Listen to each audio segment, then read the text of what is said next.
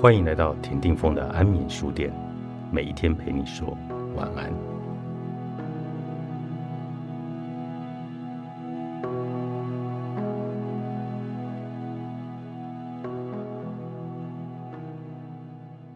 你对于发现与面对自身黑暗面的自然反应，会是觉得不舒服，会是只想要蜻蜓点水的知悉其存在就好。但你的目标。应该要正好与此相反，你不仅要彻底的接受阴影的存在，而且还要有意愿将之整合你现在的人格。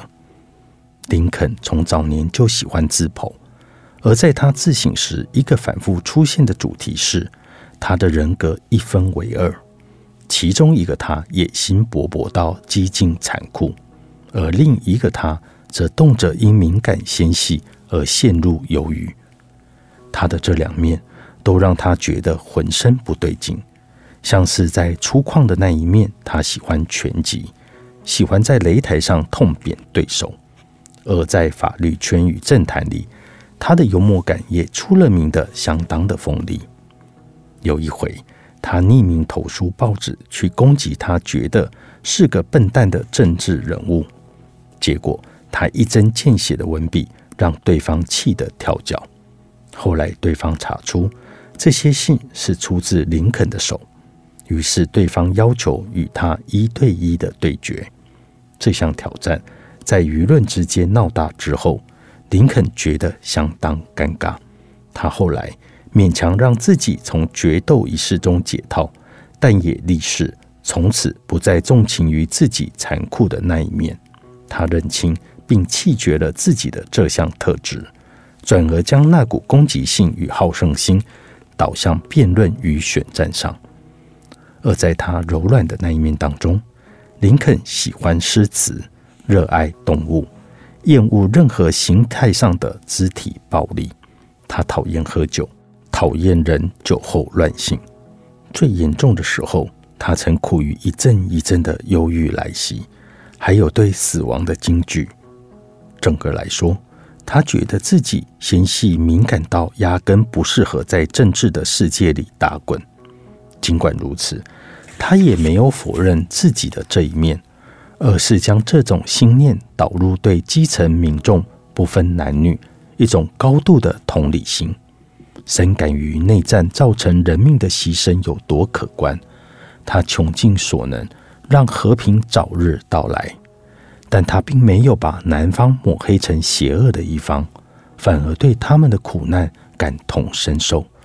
因此，他所破化的战后是一个没有复仇、没有冤冤相报的未来。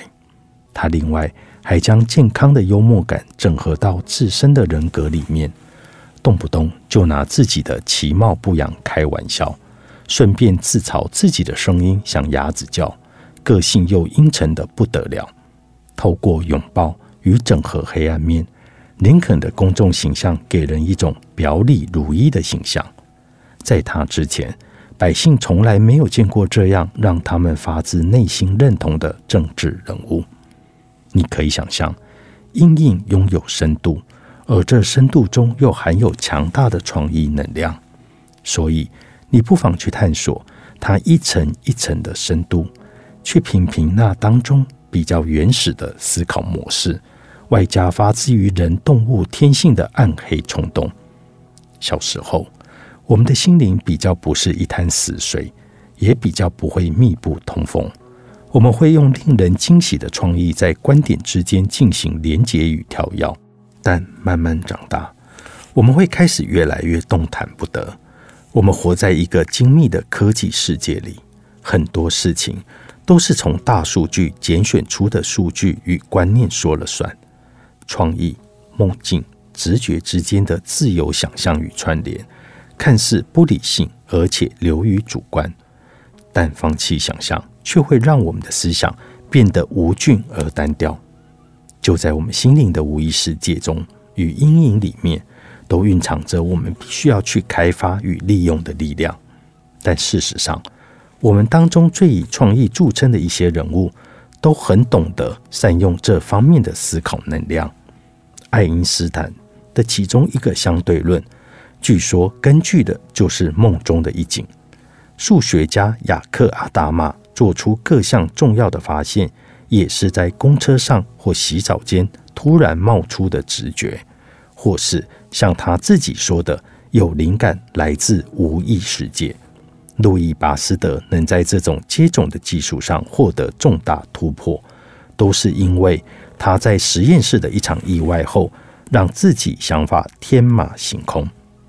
贾博士说：“他最有用的创意都是来自于直觉，都来自于让他思想纷飞的瞬间。我们平日依赖的那有意识的思考，其实天花板不高。”我们靠长短期的记忆能抓住的东西，也就是那样一点点而已。但无意世界却几乎没有上限，接纳我们的记忆、经验、资讯与学习的心得。在长期研究一个问题之后，我们或许会放松心情去做梦，或从事其他不相干的无聊活动。